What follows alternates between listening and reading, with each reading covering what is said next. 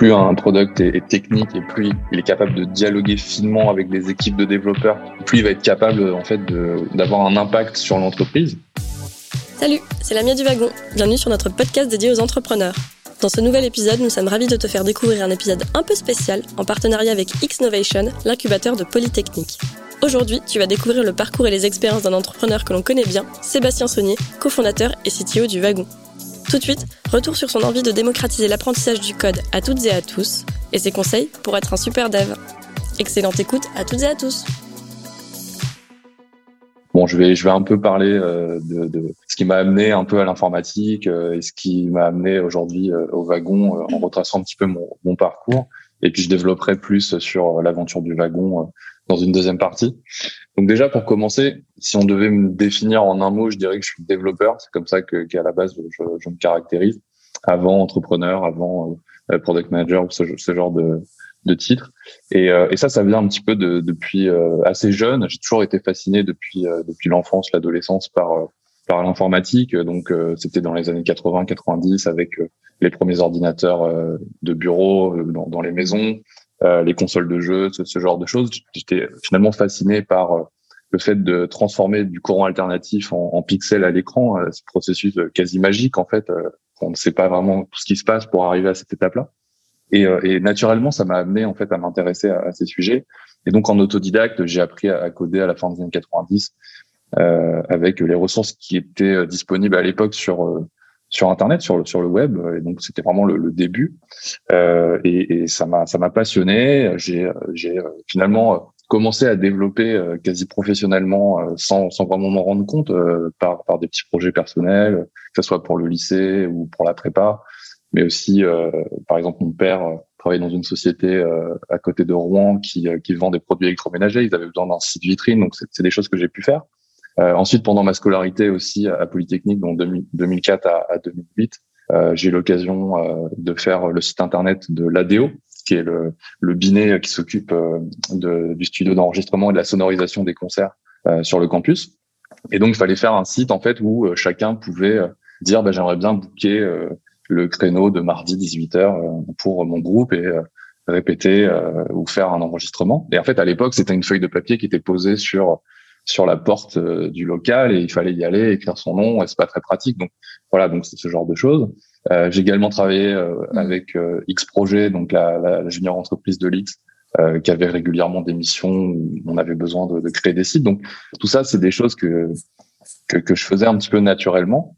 Et, euh, et l'X m'a permis aussi d'approfondir le côté théorique de l'informatique avec euh, euh, notamment la, majeure et la mineure en troisième année. Et en fait, euh, donc c'était le, le, domaine computer science, le domaine comment apprendre la théorie derrière une, une machine, euh, les origines de l'informatique avec Alan Turing, les origines des les, gens, qui ont créé les premiers algorithmes avant même que les ordinateurs existent.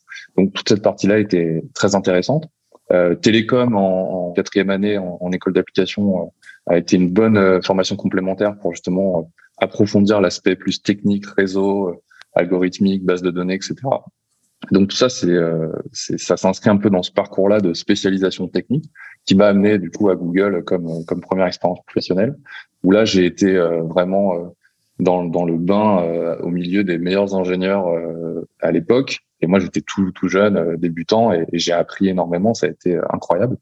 Euh, j'ai appris euh, notamment au niveau technique euh, des choses, mais au niveau surtout organisation et bonne pratique autour du développement. Il faut savoir que le code de Google, à l'époque et encore maintenant, quand on le lisait, on avait vraiment l'impression qu'il avait été écrit par un seul homme, tellement c'était c'était bien bien écrit, bien fait, bien documenté.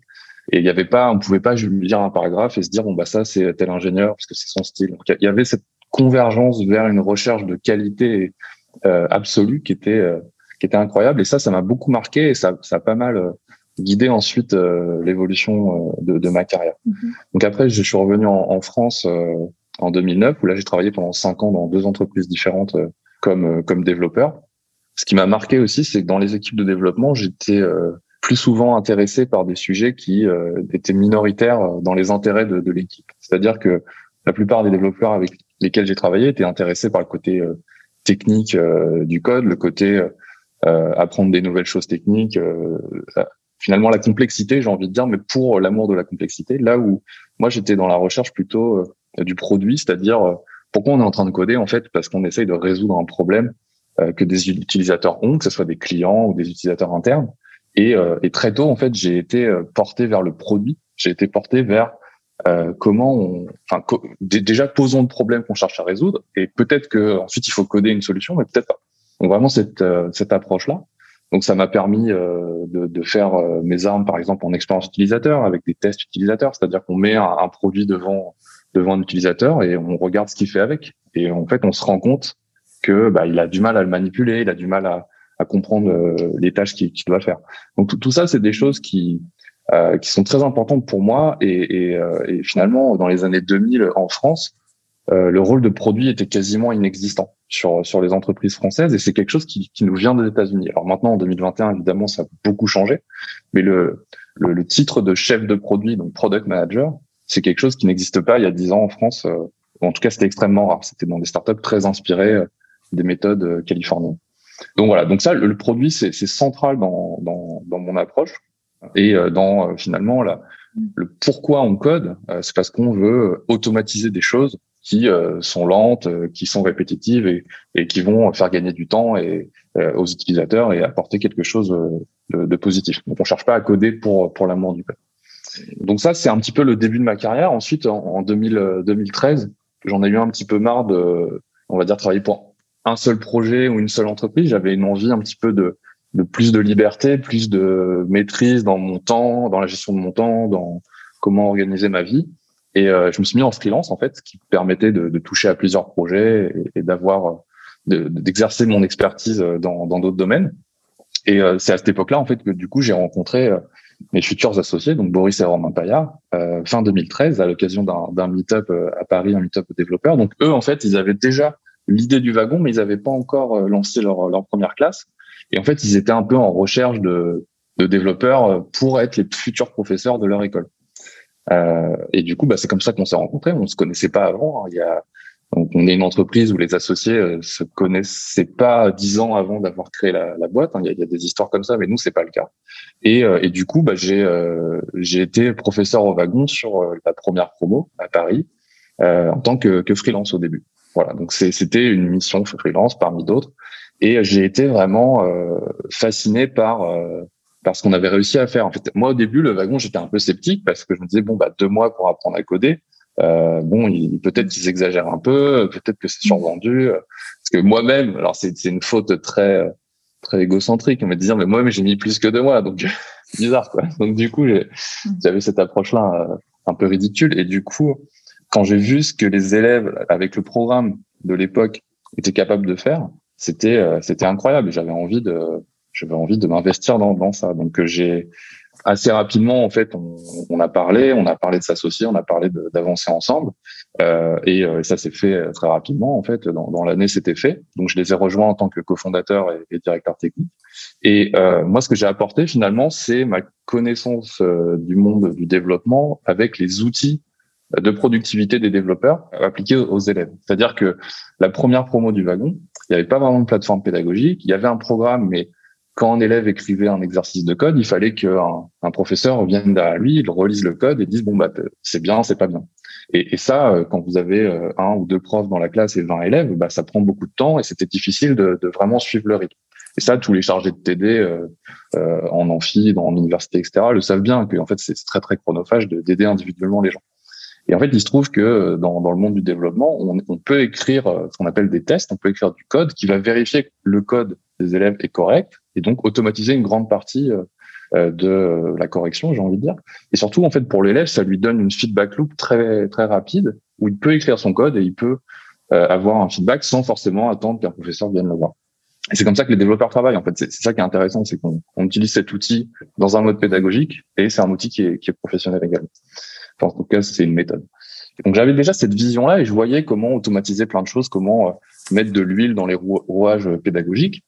Et c'est en voyant euh, une classe que j'ai eu ces, ces, ces idées-là. Ça s'est connecté naturellement. Je me suis pas dit en amont, tiens, je connais des méthodes qui pourraient être utiles à l'éducation, euh, donc je vais lancer une startup d'éducation. C'était pas ça la démarche. La démarche, c'était vraiment ce projet-là. C'est une rencontre totalement par hasard. Je l'ai rejoint parce que ça m'intéressait et il se trouve que je pouvais avoir un impact dessus. Donc c'est euh, c'est comme ça qu'on a euh, itéré en fait la première année en 2014 où on a fait quatre versions du programme, quatre promotions. Un bootcamp du wagon, ça dure neuf semaines, donc deux mois. Et à chaque fois, en fait, on, on, fait deux mois de cours et on a un mois de, de, de repos entre guillemets. Enfin, c'est un mois où on travaille, mais il n'y a, pas d'élèves et ça nous permet en fait d'itérer à la fois sur le contenu et sur la plateforme pédagogique.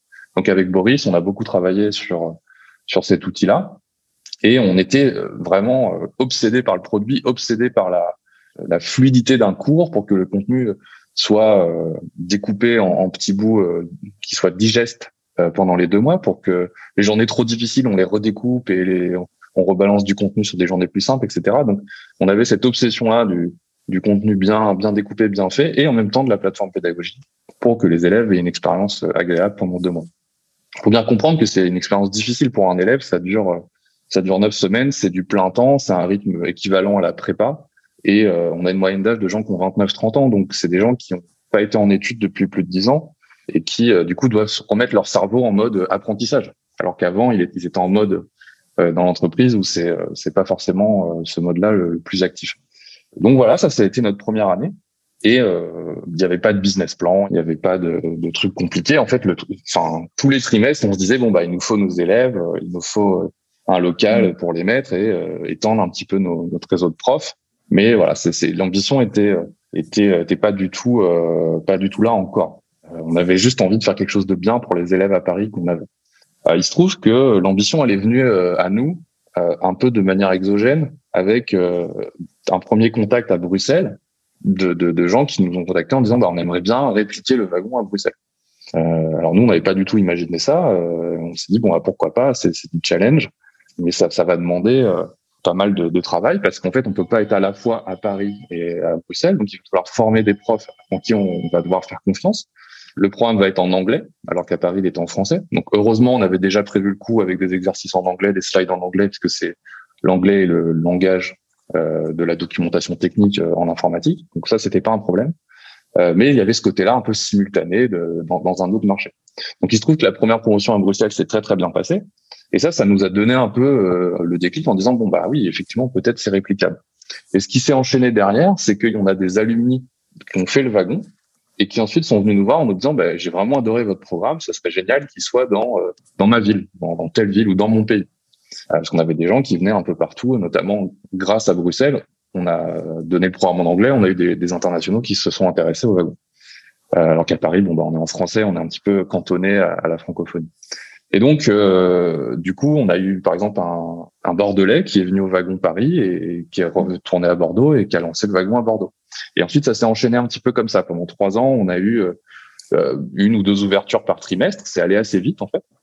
Et pour accompagner ce, euh, on va dire ces lancements un peu partout, on, a eu, euh, on a dû faire les choses bien parce qu'en fait, le risque quand, vous faites ça, le risque quand vous lancez dans, des villes qui, où vous maîtrisez pas, vous devez faire confiance au niveau opérationnel, c'est le, le, risque de réputation et le risque de qualité. Et dans l'éducation, un des assets euh, les plus, qui a le plus de valeur, c'est euh, la marque et c'est la réputation de votre école. Si vous prenez Polytechnique, si vous prenez Cambridge, si vous prenez Oxford, la réputation qu'ils ont euh, en, en, termes de, de qualité d'enseignement, qualité académique, ça s'est construit sur, sur des siècles. Euh, alors nous, on n'a pas des siècles encore, mais euh, on, va vite et on essaye de construire quelque chose. Et, et il suffit qu'il y ait une des villes euh, quelque part qui fasse un mauvais, un mauvais bout de camp pour une raison ou une autre, et ça peut entacher la réputation de tout le groupe, notamment avec les sites. Alors il y a des TripAdvisor, des bootcamps, ça s'appelle Course Report, SwitchUp, etc. En fait, voilà, les, gens peuvent aller dire bon bah ça s'est pas bien passé et, les élèves ne feraient pas alors la différence entre le wagon dans cette ville-là et le wagon de manière générale. Donc le risque réputationnel était très élevé et on a dû encadrer ça. Et la façon de, de, de l'encadrer, euh, on a euh, euh, envisagé plusieurs modèles et le modèle qui s'est apparu le, le, plus adapté au début du wagon, c'est le modèle de la franchise. Le modèle de la franchise était intéressant puisqu'en fait il est, il nécessitait pas de capital de notre part pour lancer dans d'autres villes euh, puisqu'en fait le franchisé ne, ne, ne, se rémunère sur son activité de franchisé, mais euh, tant qu'il n'a pas fait d'activité finalement, il se rémunère pas et nous ça nous coûte rien entre guillemets. Donc il n'y a pas de capital de départ, en tout cas du côté franchiseur et du côté franchisé, c'est à lui en fait de faire en sorte que euh, son activité se lance le plus rapidement possible pour pouvoir se payer sur son activité. Euh, et donc là, on est passé par des avocats, euh, un avocat spécialisé dans, ce droit-là. Dans, le trio des fondateurs, il y a, Romain, qui est un ancien avocat, et donc ça c'est quand même pas mal parce que euh, il a l'habitude un petit peu d'aller chercher les confrères qui, sont spécialisés dans chaque domaine.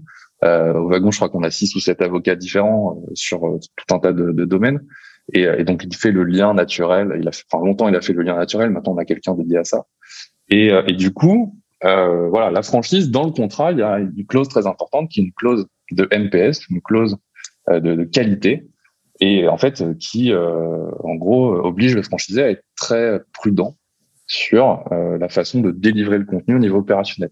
Donc nous, on donne un playbook, on donne euh, tout un tas de, de, choses à respecter, et normalement, si c'est fait dans les règles, ça se passe bien. Voilà, ça, ça a été, ça a été le wagon pendant cinq ans, six ans. Et ce qui s'est passé, c'est qu'au bout de trois, quatre ans, on a eu euh, finalement assez de, de fonds dans, dans, dans l'entreprise pour se dire tiens si on essayait de lancer une ville nous-mêmes, pas donner les clés à un franchisé.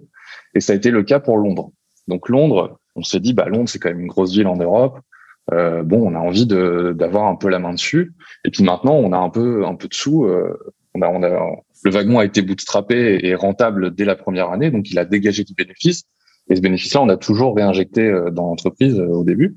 Et donc, on avait un petit peu de, capital pour dire on va on va prendre des Eurostars, on va prendre des Airbnb avec Boris, on va aller faire des workshops à Londres, on va essayer un petit peu de, lancer ça, on va prendre quelqu'un sur place euh, qui va animer une communauté naissante. Donc ça, c'est notre technique marketing, c'est de bah d'aller dans des incubateurs, des accélérateurs, des coworking, etc., faire des workshops gratuits où on voilà, on donne du savoir aux gens sur le code, sur GitHub, sur HTML, sur euh, l'entrepreneuriat technique, etc. Et on montre en fait ce qu'on sait faire. On montre que euh, pédagogiquement on tient la route et, euh, et qu'on a un bout de camp et qu'en fait, voilà, c'est un peu le free sample du, du wagon ce, ce genre de workshop. Donc Londres, on l'a lancé nous-mêmes et ça s'est très bien passé. Euh, ça, ça a décollé assez vite. On était très contents et on a pu répliquer ce lancement avec Berlin. Berlin, on l'a également lancé en propre. Donc on avait ce trio-là de, de villes et donc euh, voilà, on ça, ça, ça, marchait très bien. On était, on était content. Euh, ça, ça, nous a permis de, de grossir l'équipe, d'avoir une équipe qui était vraiment euh, multiville. C'est-à-dire que là, en 2021, j'ai une équipe de, de 35 personnes dans, dans, le pôle engineering. Donc j'ai des gens qui sont à la fois professeurs et développeurs, ou alors professeurs et data scientists, puisque maintenant on a deux programmes. Et donc c'est une équipe qui est euh, qui est à Paris, qui est à Londres, qui est à Berlin. J'ai aussi du monde à, à Lisbonne, à Bruxelles, à Amsterdam. Et donc euh, voilà, ce, ce, côté remote, ce côté organisation euh, multipôle, c'est quelque chose dans l'ADN du wagon qui, était là très tôt, bien avant le Covid, bien avant euh, le télétravail forcé. Donc voilà, on, on, a lancé ces villes en propre et on, on s'est aperçu en fait que ces villes en propre marchaient marchaient bien, se développaient bien. Et la raison pour laquelle ça se développait bien, c'était surtout parce qu'on avait une politique ambitieuse en termes de recrutement et en termes de croissance. Donc on recrutait des gens pour faire du marketing, pour faire euh, de l'admission, des, gens pour gérer un peu le, le quotidien. Et donc à chaque fois qu'on investissait dans, dans, les gens et dans les équipes, on avait un retour sur investissement en termes de croissance, en termes de nombre d'élèves, en termes de campus. Et donc sur ce modèle-là, en fait, euh, donc qui a été un modèle bootstrappé pendant cinq ans, euh, on s'est dit bah tiens, en fait finalement peut-être que c'est le modèle in fine du wagon. C'est un modèle intégré où on aurait euh, surtout des villes qui sont en filiale et qu'on pourrait gérer de manière globale dans un groupe consolidé.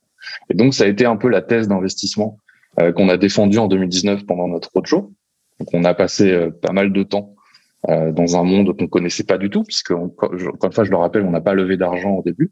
Donc, on a, on s'est confronté avec Boris et Romain, avec notre lever, à tout un tas de fonds, voilà, de, de, un milieu qu'on connaissait pas, le, milieu du fonds d'investissement. C'était extrêmement intéressant, extrêmement enrichissant. Ça nous a permis de voir avec qui on, on aimerait bien travailler, avec qui on n'aimerait pas travailler. Euh, nous, on, a, on, était vraiment très, euh, très euh, attachés à notre indépendance euh, de décision. C'est-à-dire quand vous êtes les seuls actionnaires fondateurs euh, bootstrappés, vous prenez les décisions tout seul. Euh, sauf que là, on avait atteint une, une, une, taille où on se disait, bah, finalement, un acteur externe, s'il reste minoritaire, ça peut être intéressant d'avoir son avis, d'avoir son soutien. Et donc c'est ça qu'on a allé chercher. Et en, en, février 2020, on a closé notre première série A avec donc KT et Afrique Invest. Euh, donc KT, un, un fonds franco-chinois, et Afrique Invest, un fonds africain, pour nous aider justement sur l'angle international. C'est ça qui est intéressant. Donc Afrique Invest sur l'aspect sur le continent africain et, notamment bah, cette année, on, a un partenariat avec Honoris. On a lancé à, à l'île Maurice il y a quelques semaines et on souhaite lancer dans, dans plus de villes et de plus de pays du coup en Afrique. Et, et pour pour KT, en fait, la dimension chinoise était aussi importante pour nous. Donc la thèse d'investissement qu'on a défendue pendant cette cette levée, ça a été justement de continuer à consolider le wagon et récupérer des franchises dans le giron euh, de, de, de filiales structurées pour euh, justement lancer une politique euh, ambitieuse de, de recrutement, de développement interne pour bah pour aller chercher cette, cette croissance et cette expansion géographique. Donc voilà un petit peu le, le, parcours du wagon en, en très résumé sur l'aspect développement international. Euh, donc, euh, on a une question, déjà une première question. Euh, alors, en tant que, donc c'est une question de Valentin, en tant que développeur junior, si je souhaite développer mes propres projets ou produits dans le futur, est-ce que j'ai plus d'intérêt à chercher d'expérience en product management ou en développement?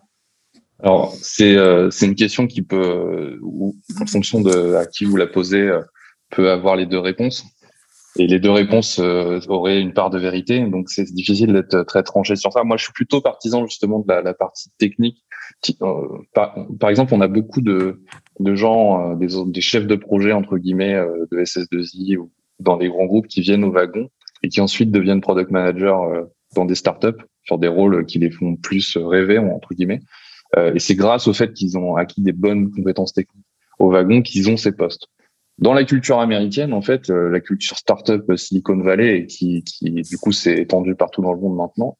Par exemple, à Google, les product managers, ils sortent de Stanford et ils ont fait computer science. Et en fait, il y a un product manager à Google euh, ou Facebook, ils savent tous coder. C'est juste qu'ils se sont spécialisés en produit. Mais ils ont un niveau très très élevé.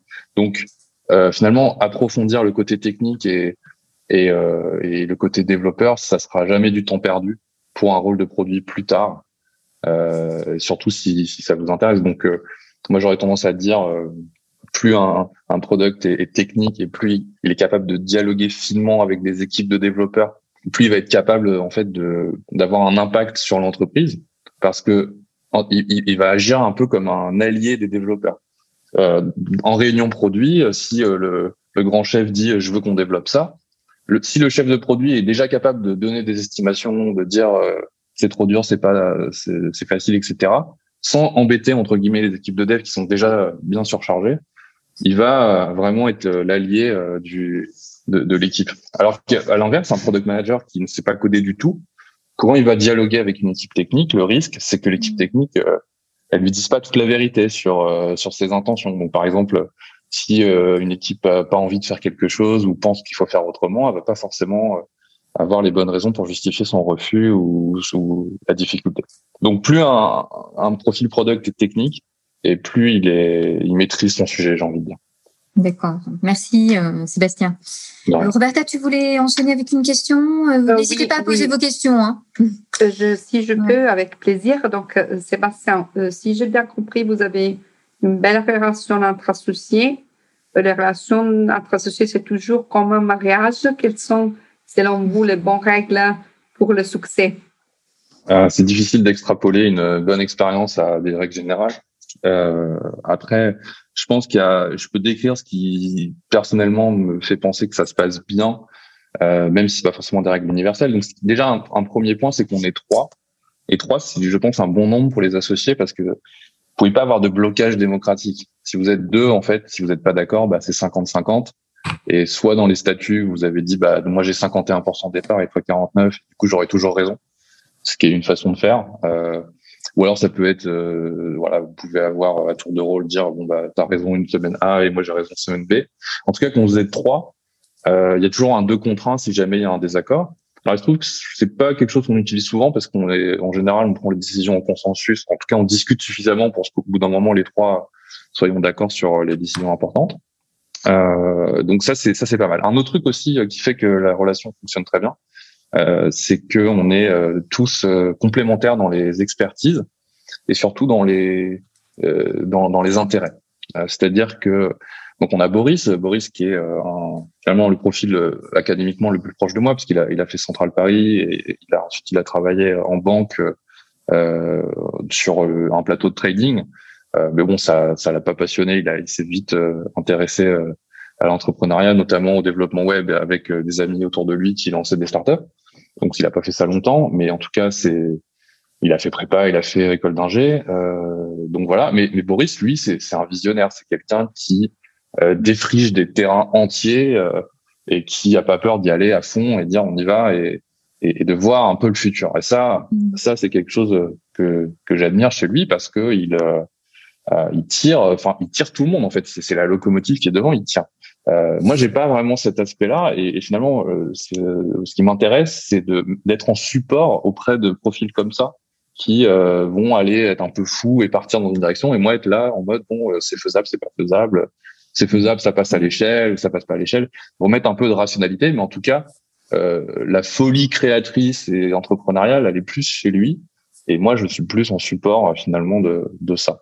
Et Romain donc qui est le frère de Boris donc ça c'est assez intéressant aussi comme comme relation dans, dans les associés. Romain lui donc profil complètement différent de nous hein. c'est quelqu'un qui a fait du droit qui a été avocat euh, qui, a, qui a fait euh, voilà qui a, qui a, qui a vu une autre partie de la société, une autre partie du monde, et qui euh, lui est, est vraiment sa, qualité principale, c'est d'être capable de d'être de, ami avec n'importe qui en cinq minutes quoi. Il est il a une capacité de relation incroyable. Et, euh, et euh, c'est ça aussi au wagon, c'est la communauté, c'est la communauté des profs, des élèves. Et Romain représente ça en fait. Il représente cette capacité euh, à, à, rapidement comprendre un écosystème et, et, tout de suite trouver les bons interlocuteurs.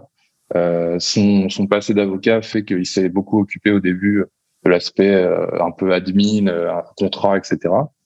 Maintenant, on a une structure et une équipe, on a un directeur financier, on a une, une euh, directrice légale et, et du coup, bah, il fait beaucoup moins ça. Mais voilà, donc finalement, quand, quand on voit dans la relation, on a trois profils très différents et euh, on respecte tous beaucoup les, les, deux autres dans ce qu'ils savent faire de mieux et, euh, et, on a envie de faire, faire de construire quelque chose mmh. ensemble. Et voilà. Et ça c'est assez cool. Un, autre truc aussi intéressant c'est qu'on est alors, je vais pas dire qu'on est vieux mais en tout cas on est tous euh, quand, quand on s'est associés on avait tous déjà 29 30 ans. On avait tous déjà travaillé avant. On avait tous déjà vu ce que c'était une entreprise que ce soit plus ou moins grosse. Et moi je me base beaucoup sur mon expérience d'avant le wagon, une sorte de salarié, pour euh, euh, voir tous les contre-exemples justement. De ce que j'ai pas aimé en tant que salarié, finalement, à chaque fois que j'aimais pas un truc, je me le notais comme ça inconsciemment. Et maintenant, en fait, comme je suis dans une position de fondateur et de manager, je, je pense beaucoup à ça euh, pour euh, éviter de reproduire ce qui moi m'a déplu. Et donc c'est ça qui est génial quand, quand on a les rênes finalement d'une startup, qu'on est capable de définir la culture, on est capable de définir les, les façons de faire et, et, ce qui importe. Et nous, euh, très tôt au wagon, on a, on a tout de suite montré aux équipes que euh, ce qui nous importait, c'était les résultats. C'était pas être assis sur une chaise de 9h à 18h. Euh, le côté euh, télétravail, il a été très très tôt présent au wagon. Euh, le côté voilà remote, les outils comme Slack, les outils comme GitHub permettent de, de, faire ce genre de choses. Et, et on a réussi, à, je pense, à garder ça, même en étant plus de 100 personnes maintenant au wagon. Alors, évidemment, il y a Maintenant, il y a du middle management, il y a, il y a, du cadre, il y a des structures. C'est nécessaire. Mais au début, c'était euh, très très flat et, et, et encore maintenant, euh, les, gens qui ont des initiatives, etc., ils peuvent avoir de l'impact et euh, ils vont être écoutés. Et en et ils le savent. C'est ça qui est important. D'accord. Merci beaucoup. C'est très clair, Sébastien. Euh, on a une question pour enchaîner de Laurent. Alors, quels sont vos principaux concurrents et les formations académiques traditionnelles, donc université, grande école, ne correspondent-elles plus aux besoins des entreprises qui expliqueraient le succès du wagon? Alors, euh, c'est très intéressant le monde de l'éducation supérieure. En fait, il y a beaucoup de choses qui sont très complémentaires. C'est-à-dire, nous, les concurrents directs, on en a. Clairement, on a d'autres bootcamps qui existent. Donc, par exemple, en Europe, le, plus gros concurrent, c'est Aeronac un bootcamp euh, espagnol à la base et qui euh, s'est également étendu dans différentes géographies. Euh, et puis aux États-Unis, en fait, si vous regardez, il y a plus de 300 bootcamps, il me semble. Alors, nous, on n'est pas positionné aux États-Unis puisque c'est un, un, marché qui est très saturé et qui demande beaucoup d'investissement en marketing. On ira peut-être un jour, mais pour l'instant, c'est pas sur la roadmap. Euh, donc, il y a des bootcamps qui font plus ou moins du bon travail, qui ont plus ou moins des approches euh, différentes. Nous, on est vraiment, euh, ce qui nous différencie, j'ai envie de dire, c'est la communauté. Euh, il y a beaucoup de bootcamps qui sont des usines à dev entre guillemets, donc qui sortent des gens pour qu'ils trouvent des profils de junior dev et trouvent un travail et ils font que ça.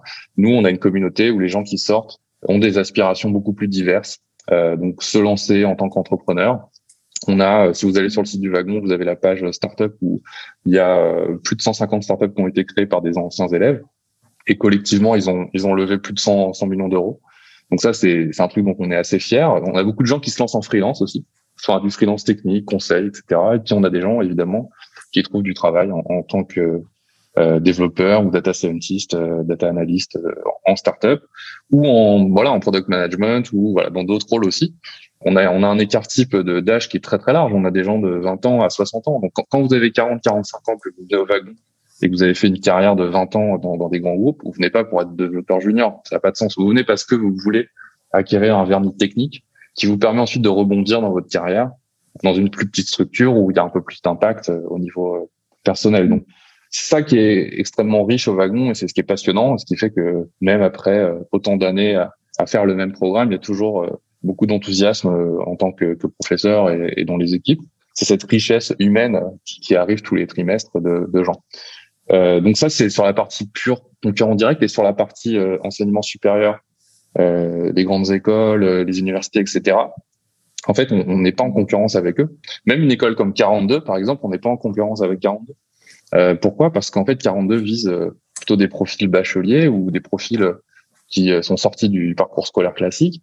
Et ils ont plutôt des, gens très jeunes, en fait, qui ont 2, 3, 4 ans à consacrer à leurs études. Nous, on a des gens qui ont 29, 29 30 ans et ils n'ont pas 3 ans pour apprendre à coder. Ils ont besoin d'avoir quelque chose de rapide. Et c'est ça, en fait, qui est intéressant au wagon, c'est le fait qu'on est capable d'apporter beaucoup de, de compétences en un temps très réduit. Et il y a un temps pour tout, j'ai envie de dire. Donc, euh, quand vous avez 18-19 ans, les gens qui candidatent au wagon, on en a hein, quelques, on, les, on les renvoie plutôt sur les parcours classiques en disant, bah, vous avez le temps, euh, si ça vous intéresse, vraiment regardez les écoles pour passer du temps et, apprendre euh, plus de choses et puis surtout avoir une vie étudiante. Bon, même si cette année, évidemment, c'est pas la meilleure année pour avoir une vie étudiante, mais euh, c'est, dans, dans, cette approche-là, je ne considère pas les, les structures classiques universitaires euh, comme euh, des concurrents. D'accord, merci Sébastien. Mais justement, on avait une question sur avez-vous beaucoup d'étudiants de plus de 40 ans? Vous avez répondu euh, de façon indirecte, même, même, la même directe à cette question Oui. Vous avez. Ouais, en fait, on, a, on a une, en termes de distribution, on est centré autour de 29-30 ans, et puis on a une longue traîne de 30 à 50 ans, et puis on a quelques outliers au-delà. Mais mmh. on est sur, plutôt sur des, des gens qui, en fait, souvent, on a des gens qui ont 23, 24 ans, qui sortent d'école de commerce et qui veulent un vernis technique pour ensuite rentrer dans le monde de travail. Donc là, on a un, pic sur cette distribution et on a un autre à 29, 30 ans pour des gens qui ont fait 4, 5 ans euh, dans des métiers euh, de conseil, etc., où ils n'étaient pas épanouis et souhaitent rebondir. Et puis après, on a une longue traîne sur euh, des, des, professionnels, voilà, sur de, de 30 à 50, 60 ans. D'accord. Roberta, je te, je te laisse intervenir sur, une, de nos questions. Ou... Oui, mm, je, je pense qu'on a beaucoup de questions de, de mm. public, donc on continue. Euh, il y a Arturo qui vous demande, jusqu'à l'année dernière, le wagon avait un produit pour le développement web. Maintenant, le wagon a deux produits avec la data. Est-ce que cela ne pose pas de problème au niveau de la marque? Comment est, comment est née l'idée de la data? Ouais, très très bonne question. Euh, c'est une question qu'on s'est beaucoup posée en interne euh, avant de, avant d'y aller. On, on a pris notre temps. On a mis euh, six ans avec un seul programme avant d'en lancer un deuxième. Ça montre bien qu'on a passé du temps sur l'itération du premier avant de se dire bon, ça y est, on va faire un deuxième. pourquoi on l'a lancé? C'est une demande énorme en fait. Euh, à la fois de notre alumni, des gens euh, autour de nous, puis aussi euh, des entreprises avec lesquelles on a commencé à travailler en 2019 en, en B2B. C'est, c'est une activité dont j'ai pas du tout parlé, mais le wagon se développe sur ça aussi. Et, et dans, pour le coup, dans le B2B, le développement web, c'est quelque chose qui les intéresse pas parce que c'est souvent sous-traité, donc ils cherchent pas à former leurs collaborateurs à ça. En revanche, la data, elle est partout, et, et en gros, ils veulent ils veulent faire en sorte que les gens sur Excel passent à des outils plus adaptés à la data analyse et, et, nous, on est idéalement placé pour ça avec euh, avec des formations pour débutants sur ces sujets-là. Donc le programme data, en fait, il est né après deux ans un peu de R&D, euh, de workshop d'une semaine en B2B où on a abordé des des bouts de data sur euh, du Python, sur du scrapping, sur de l'API, sur de l'analyse, sur un peu de machine learning, etc. Et on a un peu fait nos armes comme ça sur des choses plus faciles, j'ai envie de dire, avant qu'on se dise bon bah là vraiment on le lance. Et donc on a un programme de neuf semaines pour euh, couvrir énormément de sujets de data science. Donc ça part en fait de Python avec euh, bah, des choses assez simples de, de, récupération de données, de nettoyage de données, puis ça va jusqu'à du machine learning et du deep learning pour voilà montrer les outils les plus à la pointe à notre époque sur sur ces sujets. Et finalement, ce qui différencie les deux programmes, c'est qu'autant le programme web, en fait, vous n'avez pas de prérequis techniques. Il faut juste être capable de lire de l'anglais et, et, au niveau logique avoir une certaine voilà logique booléenne simple. C'est-à-dire qu'il n'y a même pas besoin d'un niveau mathématique minimum, parce que les maths et l'informatique, en fait, on se rend assez vite compte que c'est pas forcément lié. Euh, et par contre, pour le programme data, là, on demande aux gens déjà de un savoir déjà coder, et deux avoir un niveau en maths au moins terminal F, mais c'est mieux d'avoir un, niveau euh, études supérieures en mathématiques, notamment sur l'algèbre linéaire et les statistiques, euh, pour rentrer dans ce programme. Donc, en fait, on a une barrière à l'entrée euh, de prérequis qui est différente sur les deux programmes, ce qui fait qu'ils ne vont pas se phagocyter. Les gens vont pas se dire est-ce que je fais la data ou le web? C'est pas ça la question. C'est plus qu'est-ce que tu sais déjà faire? Si tu sais déjà coder et que tu as des, un peu un minimum en maths, tu peux candidater à la data. Et puis en fait, finalement, faire le programme web servirait pas puisque tu sais déjà coder. Donc c'est comme ça qu'on a pu euh, euh, lancer une nouvelle offre qui n'a pas euh, mangé entre guillemets sur les parts de marché de notre programme existant. Merci. On a une autre question. Euh, Pilou du wagon Bordeaux. Après mon wagon, j'étais très surpris par le nombre assez faible de personnes à continuer dans cette voie du développement. Sur les 10 000 alumni maintenant, combien sont véritablement encore dans cet univers, dev, web, product, entrepreneuriat? Comment faites-vous pour augmenter cette proportion avec le temps? Euh, Augmenter la proportion de, dans le développement web, c'est ça? Oui, oui. Alors en fait, euh, au début du wagon, le wagon avait quasiment que des profils entrepreneurs freelance, quasiment pas de, gens qui souhaitaient euh, devenir développeurs. Ça, c'était les deux premières années.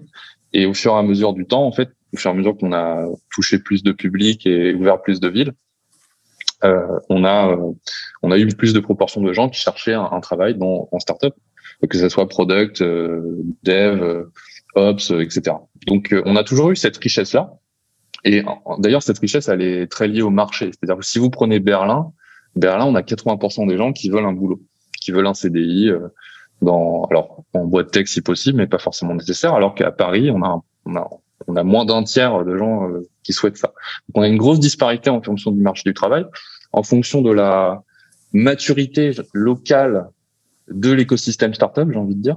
C'est-à-dire que si vous prenez euh, Paris, Paris en 2014 et Paris en 2021, ça n'a rien à voir. 2014, c'est le lancement euh, de 42, il n'y avait pas encore Station F. The Family s'est lancé aussi en 2013-2014, ça a fait beaucoup de travail sur l'éducation euh, à l'entrepreneuriat. Donc, l'écosystème a mûri énormément et maintenant, en fait, quand vous lancez une startup à Paris, c'est limite banal, j'ai envie de dire, parce que tellement de, de, choses existent, que ce soit au niveau incubation, financement, accélération, que euh, voilà, l'écosystème est mûr. Et c'est pour ça, en fait, on, on, on baigne dans celui-là, et donc on a, on a ça. Euh, Berlin, c'est c'est une ville qui a longtemps eu un peu euh, l'imaginaire startup, notamment parce qu'en fait, il y avait beaucoup de boîtes des États-Unis qui allaient en Europe à Berlin parce que les loyers étaient pas chers. Euh, ça a un peu changé maintenant, et, euh, et du coup, c'était surtout ils amenaient leurs équipes, mais pas forcément, ils recrutaient pas forcément sur le bassin local. Alors nous, en fait, on cherche pas forcément à, on, on cherche pas à avoir plus de gens dans une catégorie ou une autre. En fait, on s'adapte à, à, la demande locale, on s'adapte à, à l'écosystème et euh, on fait tout ce qu'on peut pour euh, aider les élèves à, à s'accomplir dans leur ambition. Et on n'a pas finalement de quota à respecter sur euh, combien de freelance, combien de devs, etc. C'est, c'est pas ça qu'on cherche. En revanche, on a des équipes en interne qu'on appelle les Student Outcomes Managers euh, qui euh, accompagnent les élèves après la formation pour les aider soit à trouver du travail, soit à trouver du financement, soit mettre en place leur activité de freelance, etc. Donc on a on a des guides, on a des gens qui, qui font ça. Et ça c'est quelque chose qu'on n'avait pas au début du wagon, parce qu'on s'est surtout concentré sur la pédagogie. Et finalement, on lâchait entre guillemets un peu nos élèves dans la nature en disant bon bah bonne chance. Et maintenant, en fait, on s'est rendu compte qu'il faut aller plus loin que ça et il faut les accompagner avec un service carrière, un peu comme dans les, grandes universités, euh, pour euh, bah, pour les aider en fait euh, à arriver à leur, la première marche. Parce qu'après, une fois qu'ils ont le premier boulot, le, le, premier projet freelance ou commencé à lancer leur entreprise, ils se débrouillent très très bien. C'est souvent cette première marche, ils ont besoin un petit peu encore du soutien et on, on essaye d'être là autant que possible. Quoi. Hmm, d'accord. Merci beaucoup. Euh, J'ai une question, Sébastien, euh, qui m'intéresse parce qu'on on a beaucoup en focus ici exact sur le mentorat. Donc, euh, j'aimerais bien savoir si vous avez déjà été mentor ou mentoré et quels sont vos retours à ce sujet.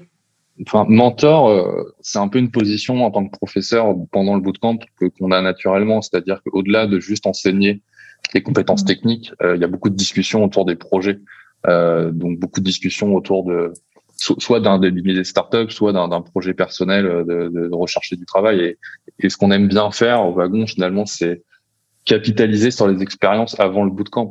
Quelqu'un qui a 29-30 ans, quand il arrive au wagon, il a déjà travaillé, il a déjà une expertise.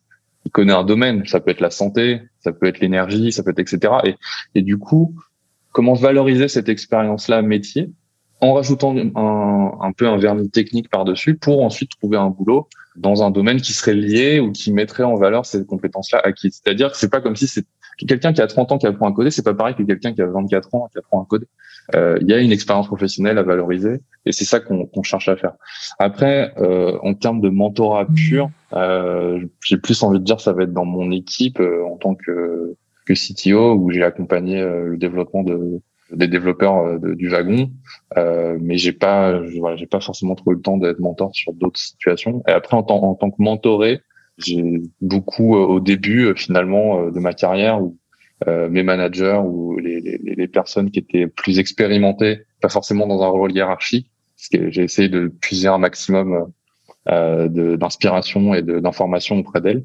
Euh, mais maintenant, au quotidien, le, le on a, enfin, au wagon, on n'a pas vraiment de, de mentor euh, dans les fondateurs. C'est plus à trois, on essaye de, de beaucoup discuter, de, de grandir ensemble. Et on, mm. on, est dans cette relation-là plutôt.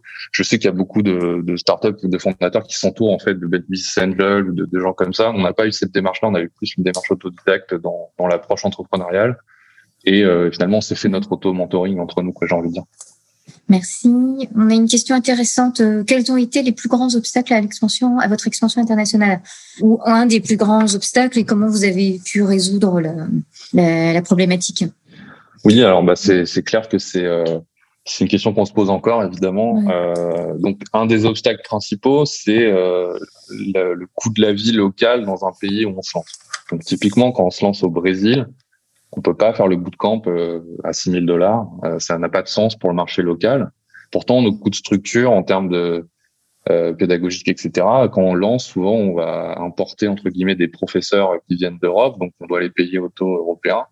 Donc il y a, y, a y a, une équation mathématique euh, au niveau business model qui est pas évidente sur ça et, qui a besoin de. On peut avoir entre guillemets quelque chose de pas rentable au début, mais ça n'a pas de sens de faire un wagon pas rentable. On peut pas faire un, business de service et d'éducation qui est pas rentable au début et qui magiquement devient rentable. c'est on n'est pas une on n'est pas une startup B2C qui va à IPO, c'est pas l'idée. Donc du coup, ça c'est un gros frein, euh, le, le, prix. Euh, et notamment, on a, on a des villes où ça n'a pas marché à cause d'un problème de prix. Et typiquement, l'Afrique, on a essayé au Maroc. Euh, tout seul, on n'a pas réussi. On va essayer de relancer avec euh, Honoris là-bas et dans une autre stratégie. Donc le prix est, est important. Et après, il y a aussi euh, le, la propension à payer pour l'éducation supérieure dans un pays. On voit aussi. C'est-à-dire que dans, dans, un modèle anglo-saxon, les gens ont l'habitude de payer pour leur formation. Dans un modèle français, pas vraiment. Euh, l'université mm. est quasi gratuite. Il y a le coût de la sécurité sociale. Euh, bon, il y a une éducation privée évidemment, donc il y a, y a, cet aspect-là. Comment comment la culture euh, là où on va euh, permet euh, de développer un business comme le nôtre Et puis en fait, il y a un corollaire à cette question, c'est le financement public. Nous, en France, on, on a quand même beaucoup de, de leviers sociaux. Donc, on a Pôle Emploi, on a euh, le, le, compte personnel de formation, le CPF, on a des aides locales qui vont être de la région, qui vont être de la ville. Donc on a tout cet écosystème et, l'idée c'est d'arriver un peu à naviguer dans ça pour accompagner les démarches des candidats pour euh, trouver des financements pour leur formation. Euh, donc voilà, à quel point on arrive à répliquer ça Et forcément, quand on arrive dans un nouveau pays, il faut tout reprendre de zéro. Donc typiquement en Allemagne, c'est d'autres systèmes. Il y a aussi des systèmes d'aide pour la formation. Euh, donc voilà, comment comment quand on va dans un pays, on arrive à comprendre cet écosystème-là? Et il y a des, il y a des pays où on n'a pas réussi à lancer pour tout un tas de facteurs conjugués, de prix, euh, de, du fait que les gens ne veulent pas forcément payer pour faire leur formation, etc. Mmh, voilà, pour, oui. tenter de répondre. Vous adaptez un peu votre business model, mais dans une certaine limite, quoi. En fait, voilà, on a, on a quand même des, des coûts, euh, des coûts mmh. fixes, euh, et des coûts prévisibles qui fonctionnent dans un, dans un cadre et finalement, ça se calcule, euh, ça se calcule sur une feuille. Hein. C'est assez facile de voir si on peut y aller ou on peut pas y aller. Quoi. D'accord, merci.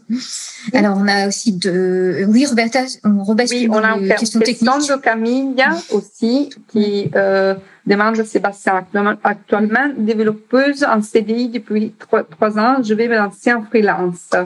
Est-ce que ça a été difficile de passer du salariat au freelance? Choix de projet risqué, de rémunération moins importante. Et est-ce que tu considères que le fait d'être passé en freelance a ouvert une porte vers l'entrepreneuriat pour toi? Moi, carrément, en fait, je suis resté freelance euh, même pas six mois, en fait. J'ai fermé mon statut euh, au bout de six mois, j'étais auto-entrepreneur. Euh, donc oui, c'est en fait l'idée, c'est quand on coupe un peu le cordon entre guillemets du, du CDI, on se met en risque. Euh, le risque principal, bah, c'est le fait de pas avoir de mission et finalement son salaire, il dépend uniquement des missions qu'on trouve. Donc, un conseil que je donnerais, c'est avant de se lancer, déjà avoir sécurisé une première mission euh, euh auprès d'un client, euh, que ce soit souvent c'est dans le cercle familial en fait, ou c'est dans les connaissances, quelqu'un qui a besoin d'un projet, euh, pour pas juste dire j'arrête et puis je commence à chercher un projet parce qu'il y a toujours voilà il va, il va se passer un délai où c'est pas évident. Après aussi étudier un petit peu euh, comment faire ça avec euh, une rupture conventionnelle, éventuellement avoir du chômage au début? Pour se sécuriser. Euh, en France, on a ce système quand même qui est qui est, qui est bien au niveau au niveau assurance sociale. Donc pour pas se jeter complètement dans le vide, j'ai envie de dire, mais clairement une fois que officiellement on se définit comme freelance, que ce soit sur LinkedIn, que ce soit dans son réseau, dans, dans ses connaissances, il y a des il y a des choses qui viennent naturellement à nous et il y a des opportunités qui se créent et, et, et voilà, l'entrepreneuriat est jamais loin. Après, c'est pas obligé. Hein. Euh, j'aurais très bien pu continuer à rester freelance si le wagon n'avait pas autant plu.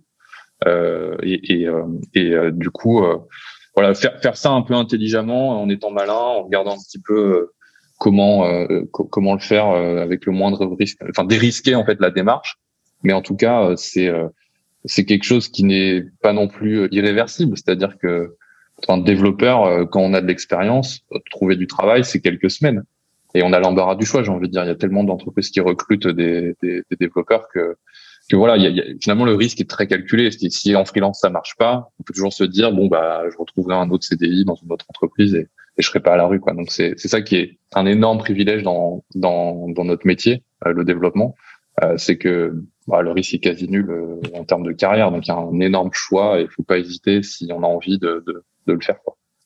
On a encore beaucoup de questions pour vous.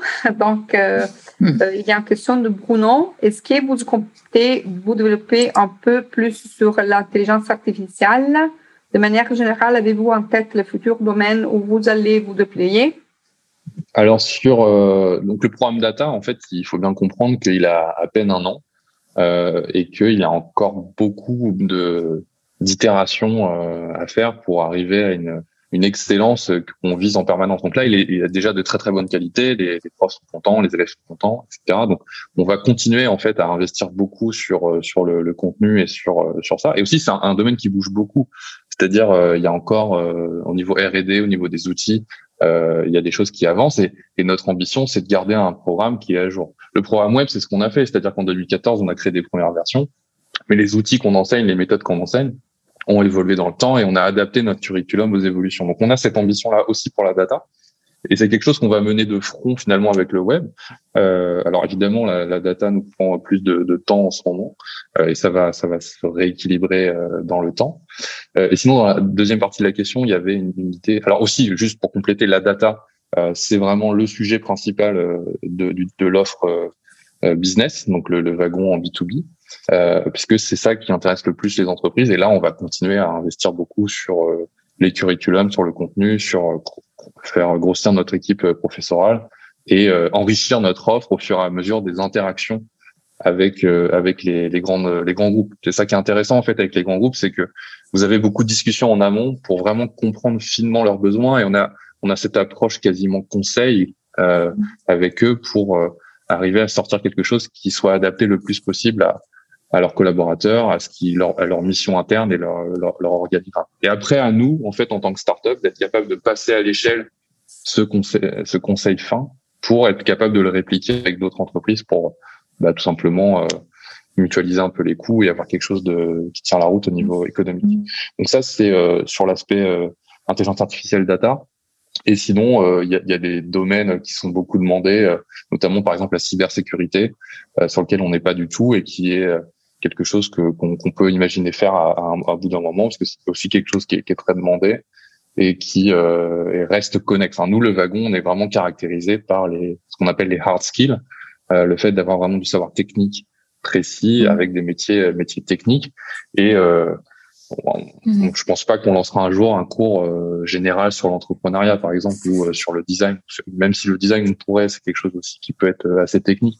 Disons qu'on on a cette volonté-là d'apporter des hard skills très très solides dans tous les programmes qu'on lance.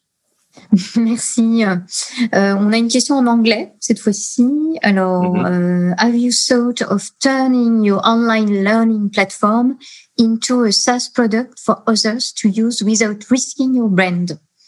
So, shall, shall I answer in English, maybe? Yes, yes, if, okay. you, if it's possible. Um, yeah, that's a good question. I mean, we we did have a a, tool called uh, Le Wagon on Demand, uh, which was uh, something a bit like Open Classroom or Udemy or these kind of platforms where you would just, you know, like pay for a course and then you will have videos and flashcards and quiz, quizzes.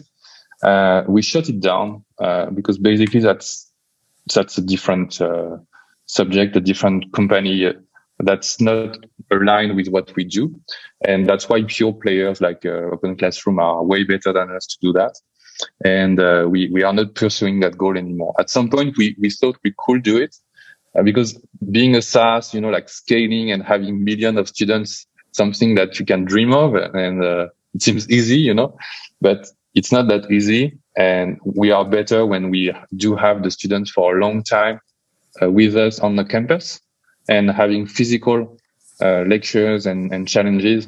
So, I mean, for a year now that's been on Zoom, but it, there's still this live lecture, which is very important for us. And that's where we, we shine. And now that we are mature enough to say, okay, we are not going to pursue that goal. And we, we stay on the, on the live training, basically. Okay. Thank you very much. Roberta, oui, on a une question en fait sur euh, le recrutement. Est-ce que vous recrutez vos équipes en interne parmi les personnes que vous avez euh, suivies en formation? Bonne question. Oui, je l'ai pas mentionné ça, mais euh, c'est euh, on a peut-être 75% euh, de, de l'équipe euh, qui, qui, qui, est des, qui sont des anciens élèves en fait. Et, et ça, c'est un luxe incroyable, c'est qu'on a euh, notre entretien, euh, l'entretien du wagon, c'est le bout de camp quoi. C'est on voit comment les gens se sont comportés pendant leur classe, les qualités qu'ils ont mises en avant. Et, et effectivement, moi dans l'équipe engineering, j'ai quasiment que des anciens élèves. Alors maintenant avec la data, on a des on a des, des externes, notamment des seniors, mais euh, sur l'équipe web, longtemps, on a eu surtout des, des anciens élèves qui ont, été euh, prof assistants, puis prof, et qu'ensuite on a intégré comme euh, comme prof à plein temps. Et, et, oui, ça c'est un luxe incroyable au niveau du recrutement. Ça simplifie énormément les choses sur plein de postes. Et même d'un point de vue candidat, en fait, les, les, élèves, ils ont vu la culture du wagon au travers du bootcamp. Et ils ont pu même tester leur affinité avec un futur rôle chez nous. Donc, ça se fait dans les deux sens. Et, et, et oui, c'est une dynamique euh, crucial dans, dans, le passage à l'échelle du, du, wagon sur les sept dernières années. D'accord. Donc, euh, on a alors euh, une question. Alors, les formations 100% en ligne vont-elles devenir la norme ou bien une présence physique dans une salle de classe reste toujours nécessaire?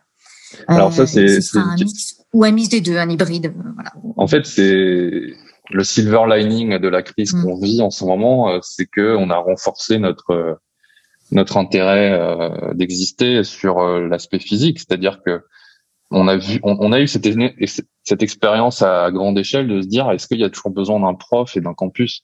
Parce qu'en fait on a pendant le premier confinement on, a gardé l'activité mais on a tout fait sur Zoom. Alors les, les en termes de, de, satisfaction élève le NPS n'a pas bougé. Donc ça ça montre qu'on a réussi à s'adapter assez vite. Mais en termes de ressenti tout le monde a dit j'aurais préféré avoir euh, cette expérience sociale. En fait le bootcamp il y a vraiment cet aspect, euh, on est tous dans le même bateau, on est tous en train de galérer à apprendre à coder, ça va vite, et euh, les interactions euh, sociales sont extrêmement importantes. Donc, nous, on croit beaucoup à ce modèle-là, et on croit beaucoup à ce modèle-là pour euh, tout ce qui va être vraiment rentré dans les sujets. C'est-à-dire que le, online learning, on le jette pas, hein, c'est très bien, mais on, on trouve que c'est très adapté à deux aspects. Le premier aspect, c'est une découverte totalement néophyte d'un sujet. Donc, par exemple, j'aimerais bien apprendre, je connais rien à l'équitation, euh, je vais pas tout de suite aller dans un club d'équitation, je vais peut-être regarder en ligne des vidéos sur YouTube ou écouter des podcasts ou des choses comme ça pour un peu m'imprégner du vocabulaire, de, de, des codes, etc. Euh, mais si je veux vraiment m'y mettre, à un moment, il va falloir que je me déplace et que je fasse peut-être une semaine de stage. Donc ça, c'est ça, c'est le, côté vraiment, on va dire, acculturation. Et un autre endroit où le online learning pour nous est très efficace, c'est sur les experts. C'est-à-dire, je suis déjà, je suis déjà développeur, j'ai 15 ans d'expérience et j'ai besoin d'apprendre tel sujet très pointu. Bah, j'ai pas forcément besoin d'aller euh, dans une classe en physique avec d'autres personnes. Je peux très bien le faire en ligne parce que j'ai suffisamment de bagages techniques pour comprendre un autre expert qui va m'apprendre son, son domaine-là. Mais entre les deux, en fait, il y a, y a, tout un spectre un peu euh, bizarre où c'est difficile et on a beaucoup d'élèves qui viennent au wagon et qui, les six mois qui précèdent leur candidature, ont atteint un, seuil en, autodidacte. Ils ont atteint un palier où ils n'arrivent plus à apprendre. En fait, ils, atteignent un, certain niveau et le wagon leur, fait sauter un cran euh, euh, bien plus fort. Et c'est une accélération sur ça euh, qui, justifie notre notre bootcamp euh, en physique. Et donc voilà, il est là pour rester à, notre avis. Mmh, d'accord. On avait quand même une question aussi de notre côté, euh, parce que bon, la, session est aussi dédiée aux, à nos incubés. Et donc, quel, quel conseil vous donneriez dans leur démarche de entrepreneuriale, de création d'entreprise, voilà, en quelques mots, euh, pour se lancer, voilà, bah, le, continuer l'aventure. C'est en fait c'est le, le, le enfin je suis très inspiré par euh, Lean Startup, le, le, bouquin de Eric Ries qui est sorti il y a un petit moment maintenant. Et en fait le, le résumé de ce bouquin c'est euh, chercher un problème euh, à résoudre tout simplement. C'est c'est pas pas construire quelque chose sur une idée du monde qu'on a euh, en disant tiens ça serait bien que non ça c'est pas la bonne démarche. La bonne démarche c'est identifier précisément un problème que des vrais gens ont et euh, euh, bah, discuter mhm. avec eux et construire à partir de ça. Euh, mhm. Alors il y a des boîtes qui sont pas construites comme ça évidemment. Il y a des boîtes qui justement les boîtes qui construisent le futur, euh, ils sont pas partis d'un problème à résoudre concret. Euh, typiquement si on pense à Facebook par exemple, quand ça s'est lancé, on savait pas vraiment trop ce que ça faisait ou pourquoi c'était là et c'est devenu ce que c'est devenu. Et donc la démarche Lean Startup ne s'applique pas à ça, mais dans la majorité des cas, l'approche Lean est, est, est intéressante euh, que ce soit en, en start-up, mais même dans les entreprises, en fait. Hein, les entreprises euh, qui mm. sont plus des start-up, elles ont besoin d'innover, elles ont besoin d'avoir cette démarche-là. Donc pour moi, c'est c'est la base euh, finalement de de l'entrepreneuriat. C'est c'est une pour moi c'est la démarche scientifique de l'entrepreneur. C'est la c'est la méthode scientifique, la méthode expérimentale qu'on a en bio, qu'on a en physique, qu'on a qu'on a en chimie. bah là en fait, Lean c'est c'est la même chose mais pour pour les entrepreneurs. C'est fini pour aujourd'hui. J'espère que cet épisode vous a plu. Si l'univers de la tech vous intéresse et que vous souhaitez participer à nos prochains événements, rendez-vous sur la page Meetup du Wagon Paris. Vous y découvrirez les dates de nos prochains talks d'entrepreneurs et d'entrepreneuses, ainsi que tous les ateliers d'introduction au développement web et à la data science que l'on organise régulièrement sur notre campus ou à distance. À très bientôt!